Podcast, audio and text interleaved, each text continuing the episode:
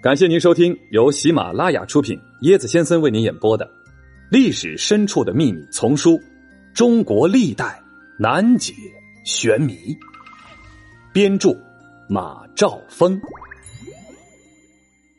九州拍案惊奇。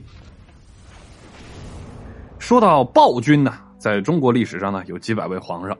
说到这个残暴不仁，那肯定就是夏桀、秦始皇。还有咱们今天的主角商纣王。说到纣王，那不得不提到咱们的《封神演义》，还有根据这部小说翻拍的各种神话剧。在这个神话剧当中啊，商纣王荒淫无道，可以说是残暴至极。呃，各种各样的刑罚，还有了，不得不提到他身边的祸国妖妃妲己了。小说呢，影响了咱们啊，导致呢，我们一提到这两个人，感觉就是坏到不行，大反派。但是历史上是不是这样的？妲己是不是九尾狐转世蛇蝎美人呢？那肯定不是了。那商纣他的原型又是什么样的呢？我记得小时候看过一版这个马景涛马教主演的这个商纣啊，还是很帅的。好，那么老调是家喻户晓、深入人心的。那么我们翻开历史书，真实的商纣是什么样的呢？先说这个纣王啊。历代的史书呢，已经把商纣符号化了，成了一个暴君的形象了。可这个形象离他真实的情况还是有很大的距离的。我们来看看，商纣本名叫帝辛啊，帝王的帝，辛苦的辛。这个帝辛呢，刚刚登位的时候，还算是个励精图治的君主，严格了祭祀制度，改变了用人的政策，推行了严刑的峻法，还多次亲自啊率兵出战。而且呢，历史上说他履历过人啊，还是非常的英勇的。那么征战呢，征服了周围的一些小国和一些部落，扩大了商朝的版图。但是后来呢，节节的胜利，这个良好局面，帝辛就开始固步自封，骄傲膨胀了，逐渐呢就沉迷于这个酒色之中了，不听劝谏，荒废朝政。哎，不过一开始呢，这个纣王的罪过呢，也没有《封神演义》小说里那么过分。在春秋的时候。关于这个纣王的罪状，还只限于把进谏比干啊给他处死了。到了战国，这比干的死法就生动起来了。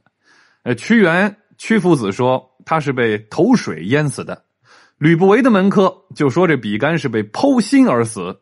看过这个影视剧的都知道啊，七窍玲珑心。到了汉朝，这个司马迁写《史记》的时候，就有了更生动的演绎了，说这个纣王剖开他的心呢，是为了满足妲己的一句话。这妲己说：“我听说圣人的心都有七窍，我想剖开叔叔的心看一看有没有七窍。”再后来呢，到了晋啊，到了晋朝了，那就更加演绎出纣王在妲己的怂恿下解剖了正怀孕的妇女，原因呢，就是想看看在腹中的这个胎儿什么形状啊，这么变态了啊！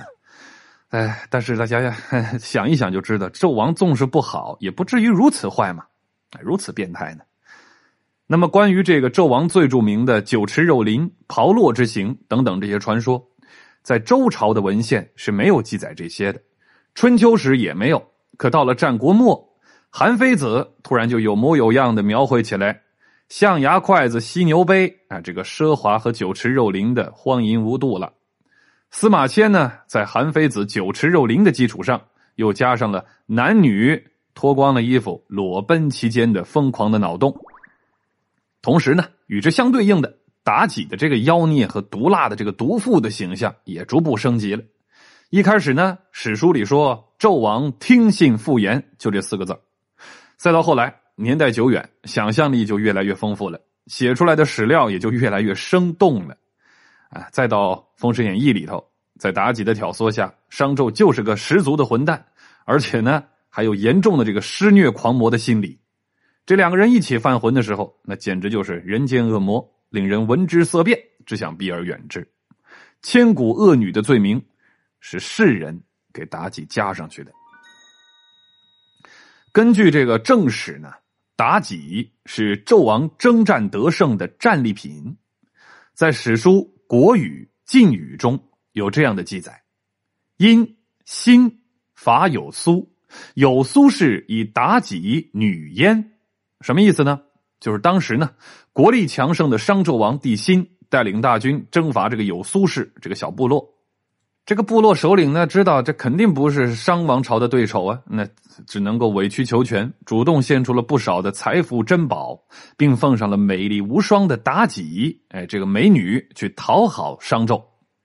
根据史料推算，我们这个帝辛呢，去攻打这个有苏氏部落的时候，已经五六十岁了，还有自己的正宫王后呢。妲己呢，年轻貌美，想来呢，跟这个帝辛的年岁差距不小。入宫之后，即便再受宠爱，也只能是侍妾，可见妲己也是身不由己，实属可怜。那么，至于这个严刑峻法当中的炮烙之刑，估计也只是商纣王的独家的专利发明，和妲己没什么关系。说来呢，妲己真是冤枉。历代的文人仅凭了自己的臆断和想象，而且呢，再有这个儒家思想的一些呃劣根性在里头啊。所以呢，为小人与女子难养也，就使得呢，我们一步一步就是在坐实妲己的罪孽，让她背负起千古第一毒妇、第一恶女的妖名。那说完了这个历史上呢，我们还是要来看看啊，这个还有很多朋友不熟悉这个炮烙之刑，我再来说说这个炮烙之刑啊。纣王啊，胡闹残暴，百姓们怨恨他，诸侯们也对他有很大意见呢，就是这些贵族们。妲己呢，就给这个商纣出了主意，要加重刑罚，维护统治。然后呢，这出了一个主意，什么主意呢？说大王啊，现在呢，诸侯不服您，百姓怨恨您，是因为您的这个刑罚呀不够严厉，不够变态，不够残酷啊！出了个狠招，就创造了这个炮烙之刑。什么是炮烙之刑呢？就一根粗大的铜柱横放，这个柱子下头呢架起这个炭火炙烤。那温度肯定很高了，然后让这些罪犯啊，打引号的有罪的人，光着脚赤足在这根铜柱上行走。那大家想想，真能走几步啊？啊，这种痛苦谁能够坚持得了呢？果然，那罪人呢没走几步，纷纷的掉进火红的炭火里，活活被烧死。哎，在传说里呢，每次看到犯人呢在炭火里挣扎惨叫，妲己呢就和纣王观赏取乐。哎，看到这个情况之后，纣王的叔叔比干就实在看不下去了，哎，向他进谏，啊，说这样不按先王的典法办事，听一个妇人摆布，啊，这就是所谓听信妇言，这个来历，然后就有了这个七窍玲珑心了啊。除了这个呃炮烙之刑以外，纣王还有很多别的刑罚，什么呢？就是把人做成菜，还不是一般的菜啊。还有两个诸侯，也是两个贵族啊，一个剁成了肉酱，另一个呢做成了肉干儿。哎，这个在咱们的《封神演义》里头啊也有啊，在咱们的这个影视剧翻拍当中也有，把人做成这个肉丸儿。哎呀，就在此时，下一位犯人姬昌，就是后来的周文王，他本来也被判了炮烙之刑了。呃，但是周文王很聪明，马上服软了，献给了纣王美女珍宝、骏马，还有自己的洛西领地。呃，贿赂这个纣王，纣王这才松口了，把他放了。再后来，有点头脑的大臣装疯卖傻，投敌流放，哎，反正就是没人听他话了。这样下去，那不就是民心背向，诸侯离心了吗？再到后来，大家都很熟悉了，周文王的儿子周武王姬发发动诸侯一起讨伐纣王，双方在牧野展开了决战，牧野大战，纣王大败，然后自焚露台。啊，穿上最漂亮的衣服，带上最宝贵的宝物，啊，一把火把自己烧死了。呃，美人妲己结果就更惨了，被砍头还不算，砍下的头被挂在小白旗上给天下人看。这小白旗还有一个小知识啊，这商朝呢比较崇尚白色，哎，这周了，到了周就是崇尚这个红色和赤色，所以小白旗呢也象征着这个商王朝的一种国色。无下限，华妃死后，盗墓贼竟然入尸，刀下留人。大将谋反，为何唐太宗还要保他？放火，武则天的面首不作死就不会死。嘿嘿，跟我一起穿越吧！欢迎你跟我一起探索历史。那你看，这传说和历史还是有很大的差距的。纣王在史书上呢是商代的第三十二位帝王，啊。史书上说，博闻广见，思维敏捷，身材高大，履历过人。这个他其实是为了古代中国的最终统一呢，奠定了物质和思想的基础的，是统一古代中国的先驱者。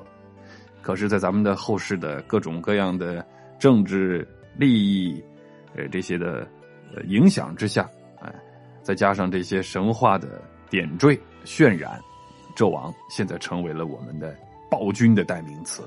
经过咱们今天这一集，希望您对纣王有一番新认识。